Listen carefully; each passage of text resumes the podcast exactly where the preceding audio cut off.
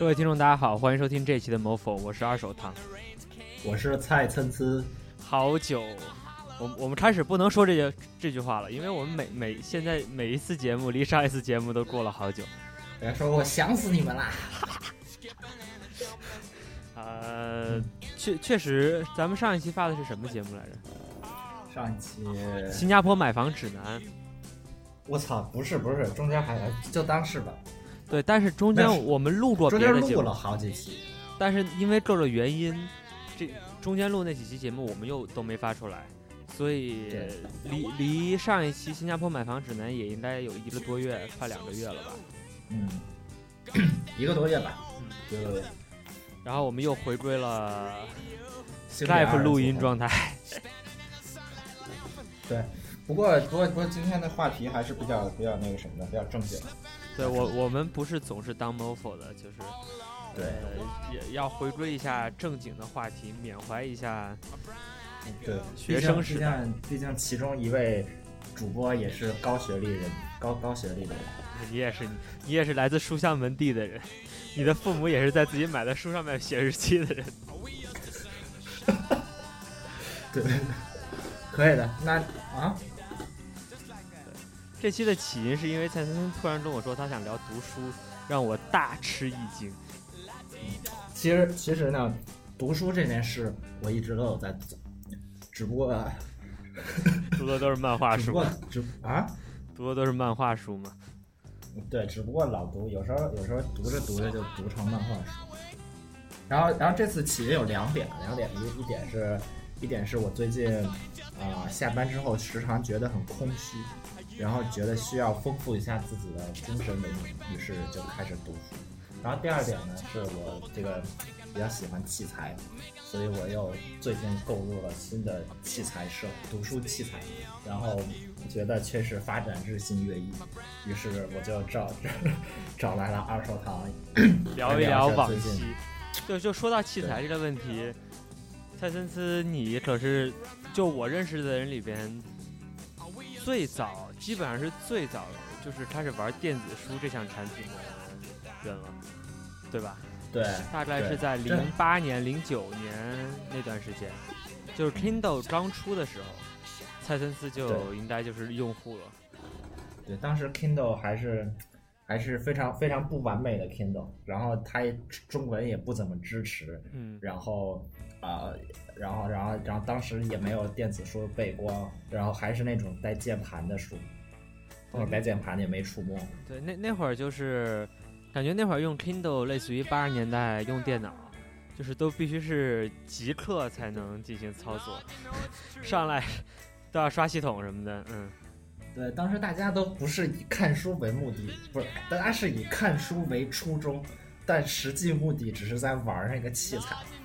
主要是就是就比如说你拿到这个东西，发现它，哎呀，我放了一本中文书进去，它全是乱，那我怎么办？我先把字体给搞一搞，嗯，然后发现搞字体其实不行，嗯，那么呢，那么我就给他刷一个系统，嗯，当时，当时雷军还没有创办小米，但他创办了一个东西叫多看，嗯，然后哎，我忘了当时雷军在不在，但多看确实是，确实是一个非常就是这。就简直了，当时就是 Kindle 界的福音，就大家觉得我操，这个人简直太，就这个人或者这个小组简直太厉害了，他能让 Kindle 重生，就是什么书都可以看。对，就是我我觉得在那个时代，咱们的初中或者高中时代，那会儿基本上你用国外的所有电子设备，都是需要大大的迈过一道技术门槛。举个例子，就比如说那会儿的 PSP。然后中国玩家肯定消费不起每个游戏都几百块钱买张游戏盘，所以大家都是用储存卡把游戏储存到卡里，再再插到 PSP 里玩。那么这就是需要一道越狱。然后一般的技术是俄罗斯黑客开发，中中关村店铺操作，海龙大厦 B two。对。然后 我还记得当时最鼎盛时期，我一进。顶好地下一层，过道的人都向我打招呼，又来炒游戏了。然后初期的 iPhone 也是，就是，呃，你不能像国外用户一样拿来 iPhone 自自动软件更新、自动装这装那，就是都是需要有有一个越狱的过程，然后那个大家也不愿意花钱。对，然后那个越狱的软件是一个菠萝，像一个菠萝一样的东西，然后就是不不能说什么自动就把系统升级了，自动就把软件升级了，就是这种我们现在想来非常正常的功能，当时都是 完不可想象的，就是对，而而且而且当时装了之后也不敢升，一升级就白苹果，什么都用不了，又得跑到海外。然后装软件，装软件也不能自己装，就得是用专门的一种，就是装盗版软件的东西。怎么装？还有什么九一，还催生了九一手机，九幺手机助手。对，当时我没玩 Kindle，然后但是你可以想象那会儿就是中国的那些电子产品用户，离我们现在这种所谓的体验是完全谈不上，完全就是一种捣鼓的乐趣。但是我记得你高中时候，你高中时候。除了 Kindle 还在玩，用的不是 Kindle，还有一个另外的。啊，对我当时主要用的是另外一个设备，另外一个设备叫做 Nook，它也是美国一个书，我现在还是一个 Nook 的粉丝，就它是它是美国一个另外一个公司，就就一般一般市场都是这样，有一个特别牛逼的公司，还有一个小一点的公司，还有一个自己宣称自己小而美的公司，然后美国实际上就是这样，然后他他当时当时亚马逊在卖实体书。同时出 Kindle，这个时候美国原本最大的传统书店，它叫 Barnes and Noble。啊，我知道。然后，然后他就，他也，他也出了一个电子书设备，然后这个这个电子书设备叫 Nook。然后我我我开始认识到它的时候已经是第二代了。它第一代 Nook 是一个，就特别新潮，是一个 Android 1.5的设备，然后它有两个屏幕。上面是一个传统电子电子电子屏，然后下面是一个彩屏，彩屏是用来操控的。然后我买的是第二代，第二代已经是触摸屏了。触摸屏，然后他当时也不能，他当时也不能那个看中文，然后需要需要刷机。但它有个特别好的地方，就是它支持的，它支持的呃图书格式叫 EPUB。我我至今还不知道怎么读，但我一直读 EPUB。对，我觉得应该读 EPUB，它就是苹果的格式吗？不，就不是，这是大众格式。然后 Kindle 为了防止版权，它把它把这个格式稍微加了个密，就变成它那个格式。叫 AZW 是吧？啊，AZW，还有那个 MOBI，Mo MOB 还是 Mo MOB，不知道不不知道怎么读，我也可能读 MOBI 之类的。哎，总之这个格式它有一个特别好的地方，就是就。就这个格式的电子书出来，它的格式呈现特别美，然后就激发了我我心里折腾的那个那个部分，而不是看书的那个部分。于是，于是我毫不犹豫的就把这个书给买了。然后当时，呃，当时有个论坛，论坛上有一个人，呃，他的他也致力于这一点，然后就基本上，比如说。比如说一一张一张文字，首先它有一个标题，嗯，然后其次的断首第一个字，然后要要大，下沉大了，对下沉换一个字体，然后然后比如说比如说有个图片，图片要居中，嗯，然后图片底下的那个 caption 就是标题，啊对，图片的那个标题，然后然后要写的很很很比较字比较小。然后加上什么注释啊？比如说，比如说中间突然出现那个名字，比如说西西弗，然后西西弗，他要说西西弗是谁？然后上面有个角标一，然后你点那个角标，自动跳到那个注释，然后你再点那个注释，又自动跳回来。这些这些这些格式，他做的都特别好。然后每一个格式都有一个不同的字体，我当时特别崇拜这个人，然后还就专门学习了如何使用 Word 来改变。格式，然后制作一本电子书。那请问你对社社会 社群、网络社群有贡献吗？我我当然有贡献了。当时当时一块翻译一个，当时一块翻译一个书，我还自动申请了一张，就是那个就是 GEB，你知道吗？你你说吧，我听过这词儿，我不知道。就是说一本巨大的一个百科全书，嗯，然后然后然后然后当时一帮人一起翻译，然后然后不不是一一起翻，一起校对，然后我申请了一张校对。你高中的时候吗？我，高中的时候啊。那没听你吹过，一般你要参与了这事儿，吹的应该是人尽皆知才对。不不不，我不是这样的人。你就是默默为这个 Nook 社区做贡献的人，对吧？对对对。不不过，因为这本书好像现在还没翻译完，就现 现在翻。他大概翻译了一大半吧。嗯，应该在网上找到翻译了一大半的版本。我就感兴趣你翻译的那张，嗯，应该应该应该啊有你的参与，这本书的翻译就可谓良莠不齐了吧。操，话说回来，我就请问一个问题，那个、嗯那个书店叫什么？我一直以为它读 Barnes and Noble，它是 Barnes and Noble。我也不知道怎么读，我根本没注意过我，只知道它的缩写是 B I N，但我也没去过美国，它所以我我它有很我我就是它的分店确实很多，但是我我记不太清楚它那个是 Barnes 还是 Barnes。Anyway，就是说我我现在的问题就是，我我进过这书店，怎么没看着他卖他那个 Nook？还在吗？这东西？啊，绝对在，不是我我最近新买那个也是也是他的设备，对，因为我进过一家他的他的他的那个店实体啊店，没有看到卖这东西。应该还是有的，好了，那那就那就不知道了，那是我我傻逼。不是可能可能是因为那个什么，可能因为他最近卖的不好吧，那话又说回来，就是我们当同学的中学时代，其实我们身处一个文化上来讲是非常繁盛的一片街区，对吧？我们嗯在中关村北大街是吧？中关村北大街，然后周对，围中关村北大街就是周围都就是高科高科对高科技科教，简而言之这么说，就是在中国民营书店史啊，新华书店就不说了，中国民营书店史上，但凡有有那么一笔的书店，都存在于我们住的那个地方附近，就是在北京的。这么说算很为过吗？大部分吧，大部大部分大大部分百分之像百分之九十吧，就是八毕竟八九十还有几个漏网之鱼。对对对，八八九十年代在北大或者人大附近就会有很多很多的这种，但这这些都后来淹没在历史的巨浪中了。这这后来可能因为种种原因吧，要么就是大家都不买书了，然后要么就是这个房子房子觉得还有更高的投资价值。就真正文学的黄金时代，八十年代是属于我我们父母在在那那片街区上学的上学的时代，但是到我们的上学的时代，只遗留了，应该主要对，主要就是还除了万盛，应该还有一所，我我记得不是很清楚，是不是叫野草野草在那儿，野草在西园。啊啊啊！哎，不对，我记得野草也在啊北大附近。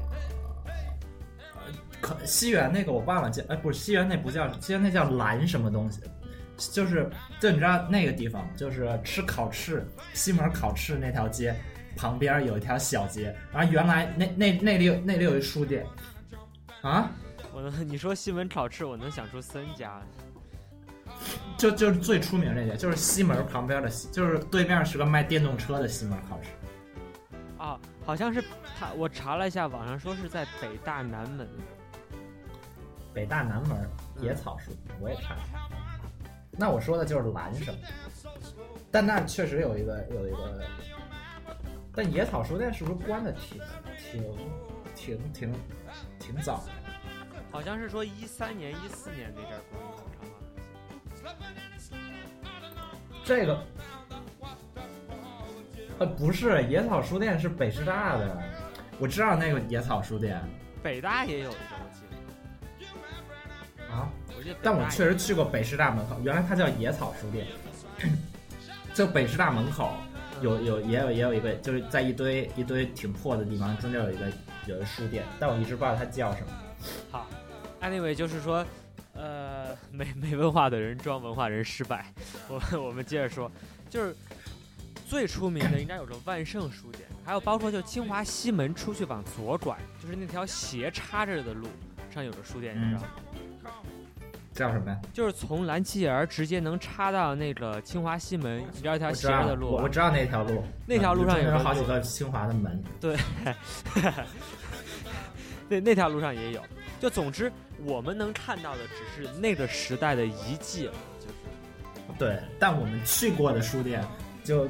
就就它已经处于一个转型期了，就就这几个就是已经不是那种专门为了看书，就是就我看文化书籍而存在的书店。对那我们就主要聊一下万盛万盛嘛，就是就是在这几个书店里边，在我们上学的时代，就名气还比较响亮，大家都还知道一点的，应该就是只有，我觉得应该就主要就是万盛书店了，对吧？万盛书院它叫。然后我们上中学的时候，他他搬过几个地点啊，就是说从九十年代到现在，可能搬过有四四五次，我感觉应该是有有的。然后他的现在的书店里边也陈列的有他每一次搬家的历史记录和他每每一个店面的照片，对吧？啊，嗯，然后他的老板是没变过的吧？都是刘苏里还是变过？没变过，但管事儿的人一直在变，对，就是就是，嗯然后他的他的内部风格其实也一直在变，然后他他怎么说呢？就是属属于一就就是属于一个书店加咖啡厅这种 挺典型的标准模式 它应该是早最早期的这个书店加咖啡厅，啊。这这我不太清楚，就反正我上初中的时候，它就已经是书店加咖啡厅。当时它的位置在城府路最靠最靠西，就几乎是最靠西，马上要到北大物理，就是那个物理物理学院那儿那个地方，就蓝蓝旗星台球厅楼上。就是不就是之前那个地方吗？就就咱们这个咱们只去过两，咱咱们只去过两种万圣书万圣书对对对对书是吧？一个是在，一个是在蓝旗星，就是早期我们的早期，它是在蓝旗星台球厅的二楼，从一楼到二楼吧。现在它是在往往东平移了，可能有两三百米，然后在清华南门附近有一个什么证券的二楼，然后你你你第一次去是什么时候？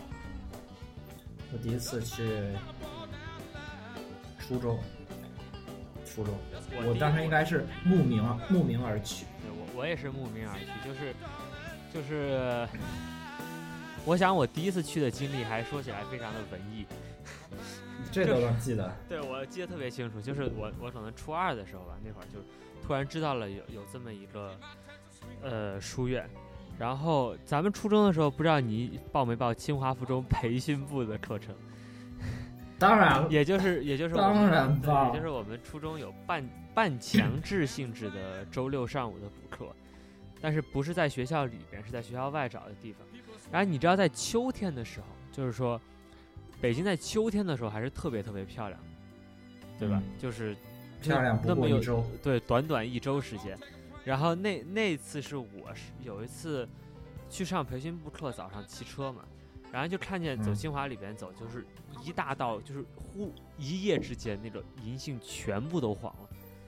然后啊，秋高气爽，我于是我的心情非常舒畅，然后我就想，然后你就想，哎呀，如此天气，我应该去读个书。对，就是这么美好的夏，我应该去读了书。不是，然后然后当然后你在在脑中搜索了一下什么？脑中搜索一下我所知道的书店有。我所知道的文艺书店有，最美书店有。对，就现在很多时候大家炒这个最美书店的题材，但说实话，就是当时在我心中，就是万盛确实是还是挺美的一个书店。就这个场景虽然想起来很酸，但是但是在我心中还是一个非常美好的存在。然后我就骑车到万盛书店，当时是他还在老老的那个旧址，然后就上二楼，然后要了一杯。他他当时是有靠窗的那个一大排座位，他的那个咖啡厅是靠窗的一片区域，然后他还当时那个那个靠窗还是有阳台，阳台上种了当时花草的。当时是两个地方吧，有一个就有一整个都是咖啡厅，嗯，然后还有另外一片儿是另另外一片儿是书店。他不是他他，我记得当时都在一起。但是不是？但如果你要你要坐在那儿看书，你必须得把书买了，这点我记得啊特，别这清楚。这是这是是这样，就是它它整个的位置是在一片连通的空间里，啊，对，但是这倒空间是一部分是咖啡厅，一部分是就我记得好像是就可能进门的一边是咖啡厅，进门的另外一对对对边是其实现在的现在那个构造也是类似于这样，但是就是现在那个更局凑，就没那么明显。整体整体那会儿那。个面积还是很大的。然后当时就买了一本什么书呢？记得特别清楚，就是沈从文的《编程》。你现在想来还是很搭的。然后我我连我连我要的什么茶我都记得，要的是一 一个迷迭香，价格好像是十四元一杯，而 在零八零九年十四元一杯还是一个不是特别便宜的价格。然后就在那坐了一下午，就是你知道他那个书店是冲南，他那个窗户是冲南，对，冲南，所以一下午你都晒着太阳，把书看完了，然后看了可能从上午看到下午，然后特别文，就觉得特别文艺，然后就回家。了。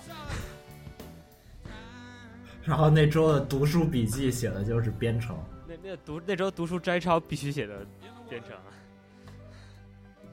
对，我我我当时我最开始去，我我我我对我对万圣其实第一印象不是特别好，因为因为我第一次去看到特别多大学教材在里边，嗯，就是就是那种就我根本就不知道他在说什么的东西，然后然后好多大学生然后捧着那些书看的特别津津有味，然后然后我我想我本来想进去找小说，然后我找了半天没找到，最后只好在旁边喝了喝了一杯饮料，然后走就走。对，其实你想想。这这个年代和那个年代有着本质的区别，就是那会儿，就特别是初三以前，就你真的不会想说要拍张照，然后然后对对，然后要怎么样，对吧？你还记得吗？就说你那会儿那会儿我连校内网都没开始用呢。对，就后来人们就会渐渐有个习惯，说，呃，不行，我要拍张照，然后放一本书，一杯清茶，然后配一些文艺的照片，然后对。但那时候去了就去了，但那时候其实也有一个也有一个纪念的手段，但我不知道你会不会这样，就是就比如说比如说我去万盛买了一本书，然后我会在我会在万盛就万盛有章嘛，你会把万盛的章盖在书上，然后写谁，比如说写谁谁谁谁谁谁于万圣书店，然后底下写一个日期，我记得非常清楚。就是在我跟你是同学的时候，你经常带来你父母辈给你流传下来的书，然后都 都有你父母的署名和一九八几年购于何处。对，购可能就是购于野草书店。有可能，有可能。哎，野草书店跟鲁迅野草有关系吗？好问题，我不知道。但是，但是你这么想，就是在我第一次去看完《编程》之后。然后我就还也不是说蛮经常，可能就每学期会去个两三次万圣书院。然后，在我至少在我的初中和大学前半期，我并不是看得懂它里边主要卖的书，然后就是去做一做，或者卖看几本非常浅显易懂的书，然后可能直到了要。高中后半期或者大学才会这样，然后他搬家应该是发生在我大一、大大一，咱们大一大二那段时间，也就是二零一二年和二零一三年那段时间。然后他搬去的新地点就更加的局局凑了，就相当于是一片地方，还有个栅栏，不是栅栅栏，屏风也不叫屏风，就是那种东西，把它隔成了两半儿。就我说它的新地点啊，就是非常细长的一溜是咖啡厅，然后剩下的一个长方形是书店，就是紧凑的多了。而而且它而且它那个上面感觉地不是特别平，就就你觉得吗？就感觉你踩上去踩的不是特别实。万圣。对对对。这这其实这其实也那个就是体现。实体书店确实确实就是就是这种这种文艺类型书店做不下去，就是就即便万圣在考虑到咖啡厅的存在，还是不得已而搬家。但有一些光卖书的，就就其实我感觉现在已经示威了。我先我先要打断你一下，就是我要指出你这样一个问题，就是据我所知，万圣书店的卖点就是当然咖啡厅盈利应该是会盈利。但万圣书店主要的就是为什么别人是没生存下来，他生存下来的一个关键，就在于他的书之精。就说那种人文社科非常偏门的什么，比如说中国古代语音声韵的某一种考考考据的资料，哎然后某一个某一批青铜器上面铭文的资料，讲道理，这道理你是什么时候懂的？我是我是看他刘苏里接受专访的时候，他聊的这个问题，就是说他之所以能生存下来，并不是因为他文艺。当然他，你要说他现在经营的好，他也不是说也赚不了多少钱。就他唯一没倒，就在于他买的很，他的书很精，就在这种人文社科方面非常偏门的，但对于学术研究又有价值的、很贵的、常人不会买的很多资料，在万盛你可以买到。这就导致一个什么问题？就图书馆会来采购，就是很多大学图书馆，理特别像北大这种，他就会来采购。这就解释了为什么，就是咱们以前去万盛，你会经常看到一一个一个中年男性来推了一辆购物车，然后一装了满满一辆购物车的车 书，然后把它结账，就可能买了得有几千上万。这就是说，他对的，就是说他一定程度上来讲，他针对的不是 customer，他针对是 client，、啊，这就是不是他，对他针对是呃，对我知道 business business customers，对，就从这类意义上来讲，他是能维持的。但是，他就我我们先说到这儿，但是在结束之前还想问这个问题，不是？但你说，那你说，那你说万盛的万盛的名气，名气是在普通啊，其实这模式也挺好，就是就是它名气是在普通观众里不普通用户里存在的，而实际上盈利点都来自于大批用户。对，其实就是怎么说，它它普通用户肯定也盈利，就是你能看出来万盛书店里的书，怎么说？万盛书店里，我可以这么说，哪怕你是会员，你买到你在万盛书店买到的每一本书，你一定说的太绝对啊，就大多数常人小用户会买的书，你在网上应应该是能买到更便宜。但是，你说那种就特别图书馆才会采购的那种另说，那是它的竞争优势，对吧？就是你去万盛买书，很少，你当你是会员的时候，有一定有一些书目是会给你打折的，有会员卡。嗯但是大多数书目是不打折的。但你你想想，你在网上买书，这种情况是非常少发生的，所有的书都给你打个六七折，这种，对吧？对啊，所以所以就是，他普通用户也是盈利的，他就赢的那点儿，你那种文艺之心就觉得，你这书要在京东上买的，不好意思往上写说，蔡参差于于京东，这 二零一七年什么和某年某月等等，是吧？嗯对，有道理，情怀，为然为情怀买单。对，然后说到说到这个，就是我先我先想把那问题问了，你最后一次去是什么时候？我最后一次去应该是二零一五年十一月底，啊，那那我可能还是一六年的暑暑假还去过几次，就是反正想不是就那次，就那次我买了三本书，然后然后然后在那儿坐了一下午，等着你和徐托。哦，我记得那次，我主要我回来也少，对，然后怎么说？就一想万圣书院还是有很多很美好的回忆，特别是还说嘛，就特别是当、啊当你当你是那种高中大学的时候，对吧？你啊你带着 带着小姑娘去的时候，我操，简直是，简简直是一个简直是一个非常大的加分项，就是有好多美好的回忆。不说了，不说了，说别的。哎，就就是对对对，说到同期，刚才你说倒闭的那些书店，我突然想起来，还有这第三嗯集，你你还记得吗？哎，我刚其我刚其实就想说来的，就还有就是还有光合作用，书店有一个鄙视链，光合就当时作用和第三集，我们来说说。就当时当时你知道这个，就就反正在初中和高中的我看来，中关村附近的书店是有鄙视链的。嗯处于最底端的是中关村图书大厦，嗯然后再高高级一些的是第三级，然后第三级约等于它旁边的旧书市场，然后整体小于万盛书屋和豆瓣书店，然后 再小于小于其他。对，我我们先说，我们先说光合作用和第三级，这俩差不多光合作用忘了加上去，对对对，光光合作用和第三级约等。于第三级。然后豆瓣豆瓣书店我们可以再放一下再说。然后先来说一下，我们说一下海淀桥南图书市场情况，然后由我来进行一下简要介绍。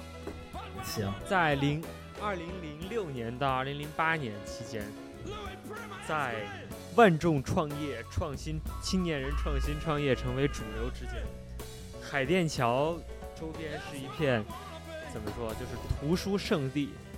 然后海海淀桥 西南角是远赴盛名的中关村图书大厦。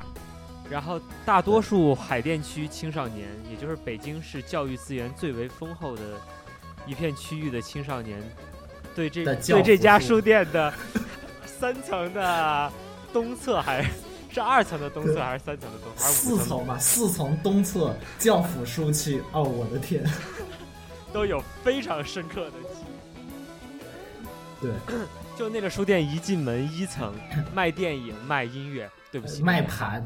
这跟你毫无关系。二层卖点什么注册会计师、党政国家、朱镕基打几个，毫无关系。我记得至少是要到三，不是三层，三层有一半是卖那种那种古籍，就是就是反正就是每每本都每本都大概这么厚，没有没反正每本都巨厚的书，也也跟你毫无关系。然后另外一边卖的是那种那种书，就你稍微能看懂，但你不是很想看的那种书。文学史实什么的，对货币货币战争，对对对，然后然后然后四层四层是大家一般老去的地方。哎，我觉得不是，是东侧还是西侧？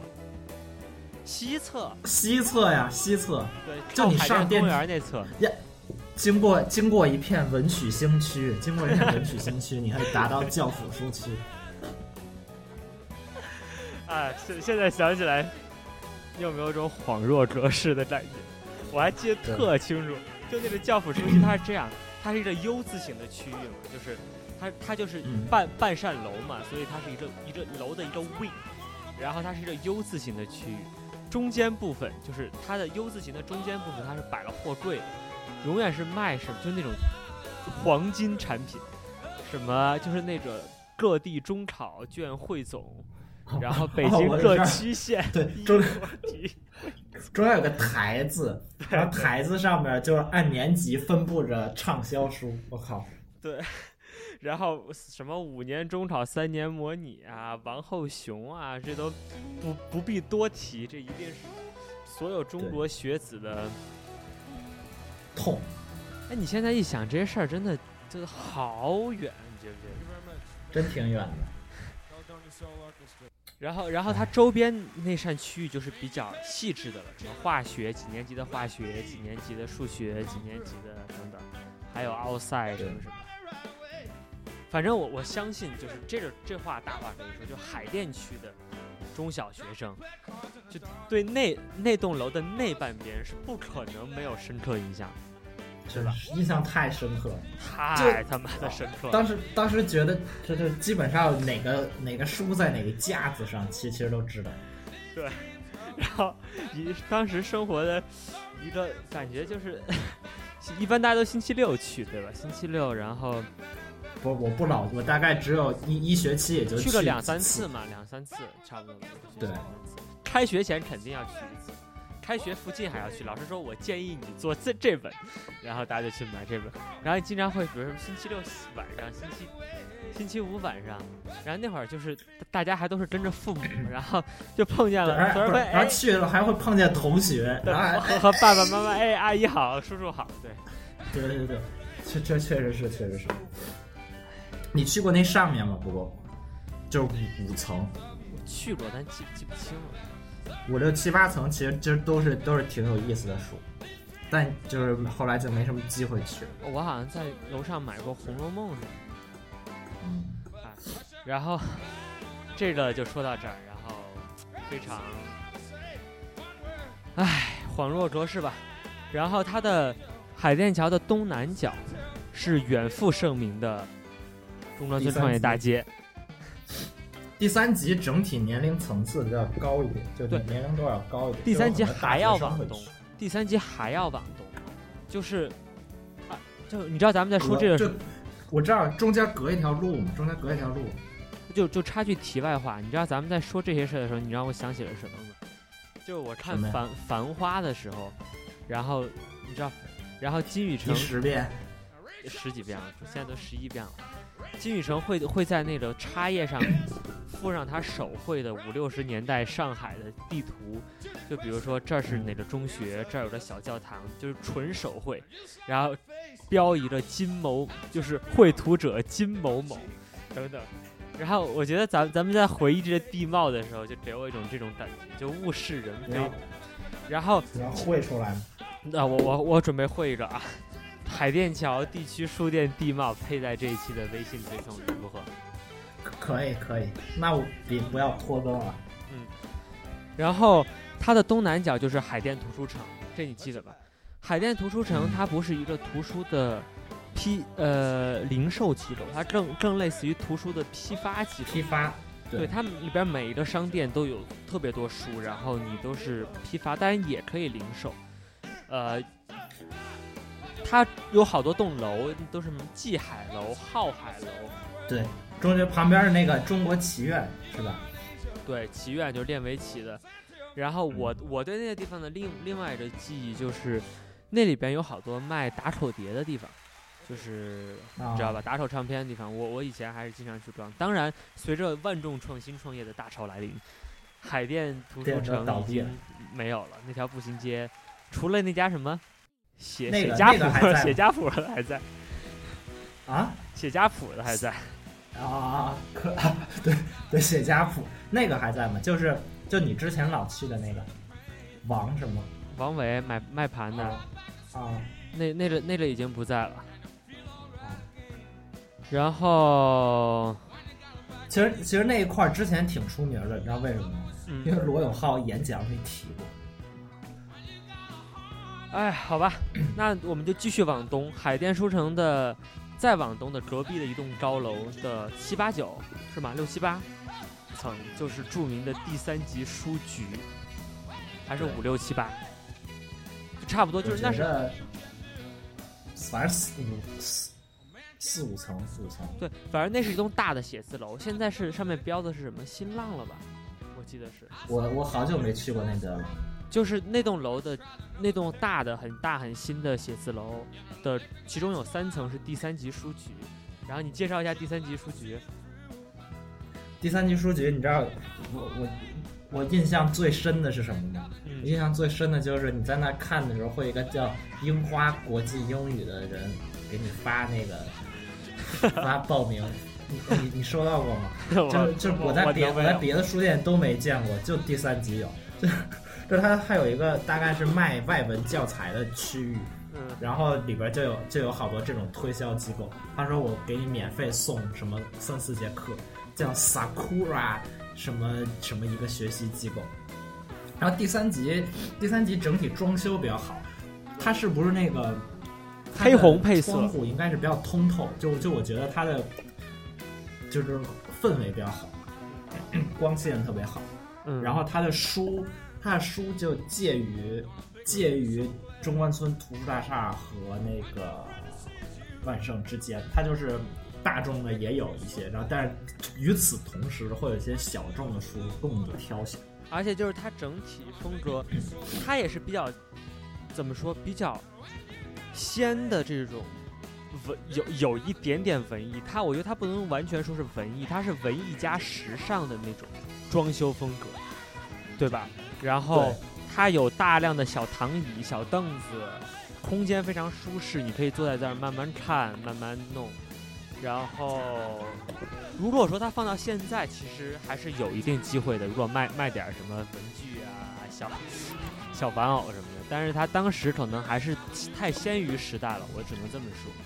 然后它又是纯卖书，所以它持续了很短时间吧，可能就三四年时间就倒闭了。我初我我初中的时候还去，高中的时候它就已经倒闭了，对吧？我当时是我，你知道第三集书店这名字怎么来的吗？不知道。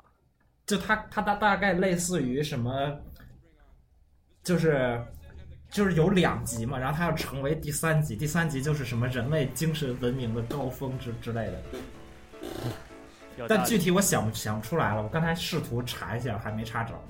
我本来想找一个更精确的解释，就反正就就当时我我看到这个时候，我觉得就其实这个他创始人的想法很好，但可能由于就是要么就是做的太大了，因为他毕竟是占了一栋写字楼的整整三层楼。对，然后而且那栋写字楼的租金应该不低，就是我这么想的。对对对，负担负担不起他这么大梦想，然后就加上又开在中关村图书大厦旁边。对，当时你还记得吗？就是我突然想起一个事儿，就是他当时有一段时间和中关村图书大厦对着打折，中关村图书大厦全场八折，我也全场八折，中关村全场七点五，他也七点五。对，我也我也记得这个时候。然后他他当时的，就是他倒闭之后，还有还有一段时间，就是大家很悲哀的说，就是他最终还是没有战胜，就是新华书店系列下的这种国产书店，因为它进货价也没有优势，什么也没有优势。对，第三集是私营嘛，总之哎呀还是挺挺那个。想起来还是很伤感。那就说到第三集，我们就沿着现在首先沿着北四环前进一段时间，然后左拐往北转，然后到城府路，经过万盛书院往右转，现在到达了五道口宇宙中心的十字路口，聊一聊另外一家跟第三集类似的，但是小众一点的书店。五道口五道口有家有家知名书店有媒体效应的书店，啊，有媒体效应的书店。对，知名书店光合作用。光合作用应该是应该是世界不是也不是世就是反正五道口周边首家以卖以卖周边来养活自己卖书的一家书店。嗯，然后他他站在他站在一个就是特别人流量特别大的路口，巨大的位置，就是然后五道口是一个宇宙中心，然后五道口它它得名是因为它有它是一个铁路道口，在这个铁路道口的东侧和西侧各有一个十字路口，然后这这两个十字路口是人流量最集中，尤其以它东侧的那个十字路口为甚。然后就是周边八大院校的高校生、国际生，就是每天人流川流不息，有东京那个涩谷的感觉，就是低低端一万倍而已。但是我就形容一下人流量，永远堵车。对，然后但五道但光合作用在西边儿，西边儿啊，西边儿西边儿西边儿啊，尤其是以西边儿为甚，说错了，不是以东边儿，是以西边 要要把中间掐了换成西边儿。承认自己错误没事儿。不过其实两边差不多了，两边差不多了。然后，然后光合作用是一个两层小楼，它的一楼是一楼是更偏向于咖啡店一点，二楼是更偏向于书店一点。然后中间它中间的那个，反正我它中间的那个楼梯是非常宽大的一个楼梯，就是就很宽，人可以人可以，比如说人可以坐在一边儿来看书。然后，然后它它有个非常好的地方，就是你比如二楼拿的书，你可以在一楼继续看，而不用买单，还可以坐着。然后它它的那个二楼有一部分区域，我不知道一楼有没有，记不清了，就是卖各种小，就是小、啊小文艺周边等等等等。一楼只有那个结账柜台旁边。然后他的书，说实话种类不多，畅销书为主，对吧？对，然后属于比较快餐，偏一点点快餐的，但是还是有文艺的气息在的。然后我对他印象深刻的一点是，他好像每年大年初二还是大年初三就营业，因为有一次赶上我有一个同学大年初二还是大年初三就过生日，然后叫我去，我走半道突然想着没礼物怎么？没哦，我也哎，我也干过这事儿。然后我一想，你知道吗？大年初二、大年初三的北京就他妈是一座死城。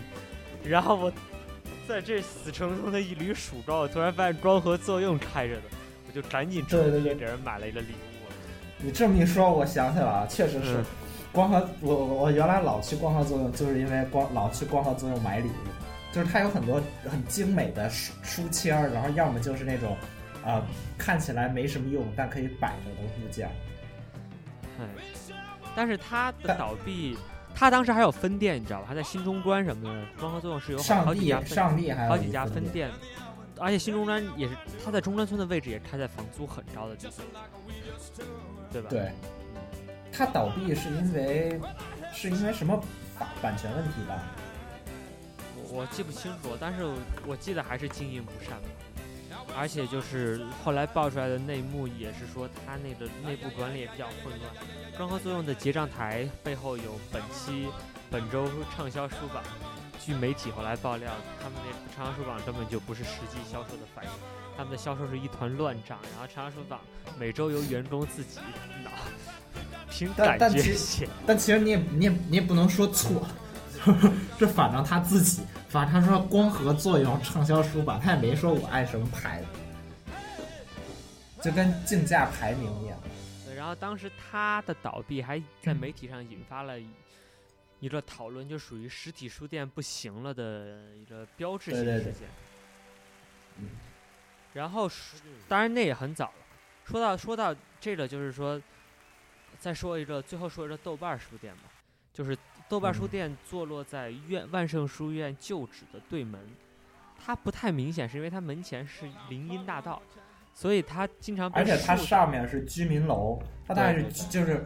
它那个不是一小区，就是一就是一板楼，它是属于板楼的底商，但旁边又没有其他其他那个其他都是小卖部，所以大家一般看见它也不会特别注意的。对，然后豆瓣书店，我它跟豆瓣有关系吗？它的整个风格很那个招牌风格没关系，像豆瓣没关系。我我问过老我问过老板，我问过老板，我说老板您这跟那个。他网上那豆瓣没有什么关系，老板老板说一点关系都没有。他当时给了我一解释，但我忘了，是先有豆瓣还是先有豆瓣书店？先有豆瓣书店。反正反正起码他们互相开的时候，肯定互相不知道对方。但我觉得完全有可能知道，因为如果那个豆瓣创，你知道豆瓣创始人是清华物理系毕业的吗？这我真不知道。他是清华物理系毕业的。那就是说，如果开的够早的话，是完全有机会知道。而且他们的那个色系是非常接近的，你意识到这一点吗？豆瓣书店是蓝色的呀，绿色的牌子吧，我记得是绿色的字，白白底绿字，我记得我记不清了，还是因为它门前树太多了，我记得是。可能我记得是蓝色的。然后，但我觉得豆豆瓣书店给我印象比较深的是。它里边卖的老书比较多，对，它有它有卖旧书的这个一个板块，对。但是我去的次数很少，就感觉它里边阴阴森森的，然后书也挤的，而且比较小，嗯，对。怎么说？就是我我觉得，如果说就大家说书店，就特别喜欢说台北，然后对，喜欢说香港。成成品成品书店，这已经我觉得这是那个。就是书店，就是新的新的一个形式，实体书店新的一个形式，就是它实际上不是卖书而这这个我们这期时间差不多，我们先结着尾，然后现就是现这这些都我们现在讲的刚刚才所有的内容基本上都属于过去式，你要严格上讲现在时，数起来都得有七八年以前的老账，然后我们可以留留一下，现在也四十多分钟了，我们讲下一期，我先把豆瓣书店结了尾，就是说。在这些书店都在的时候，我们所在的这个海淀区城府路啊、中关村这一片区域，你从书店的密度和书店的质量上来讲，我个人认为是不输给台北的。我不知道你你有没有这个这个感受？我没去过台北啊。就当然我。而你在台北荡过秋千？妈我他妈跟跟春总荡秋千是在高雄荡的。然后，然后，不是，就是我我的体，当然我不能比，就是其实是没法比的。你不能拿现在的北京和，不是七年前的北京和现在台北，就是一一两年前的台北比。但是我整体感觉就是不输的。当然你要说装修有没有那么好，有没有那么文艺悬，但是就是如果我们核心还是在书上，我觉得应该差不多。你。然后至少至少，我觉得跟香港比，就是你至少可以跟香港书店很密集的区域比了，像旺角的区域，或者是铜锣湾的二楼书店那些区域，应该是不输的。所以，但是当然关掉这么多之后，就是又是被电商打击之后，大家的书都勾自勾自京东。二零一六年之后，就就很难说了，是吧？对。你还有什么？不过我觉得，我我觉得其实这样的，就是每个城市它每个。每个地方书店都有，就都都比较有城市特质。像北京，因为北京是属于就特别是中关村这一块，高教高校比较多，所以它就更偏向于那种社科呀，加上就是在在大部分是那个是社科书的情况下，满足一些人对于文艺的幻想。然后像嗯台北，我不过我没去过，我觉得台北就是啊、就是整体偏文艺。然后香港，香港我觉得就是就是你可能会在不知道哪个哪个地方突然就冒出来一个书店，就就感觉那种现代都市中的中的休休闲小角落就。确实都是夹缝。就香港除了大的，像什么香港的三联，像中环三联这种，对，包括 Page One 这种，大多数的香港书店都是在在现代，就是在我们经常去香港之后，我们经常能去香港，就是基本上都是在我上高中之后。我光路的香港书店大多数都是在，就是除了中华书局，再一次除了中华书局三联书店这种大，二楼居多了，一楼的像像那个佐敦道以前左右的那些，都是你你我我第一次去香港记得特清楚，就查着有，然后到那反正都已经关了，然后然后然后新加坡就是读书的荒原，好，就只有只有一个比较大的书店还是还是日本开的。好，那我们这一期就先聊到这儿，然后我们嗯，下半期继续，大家再见，好，再见。再见。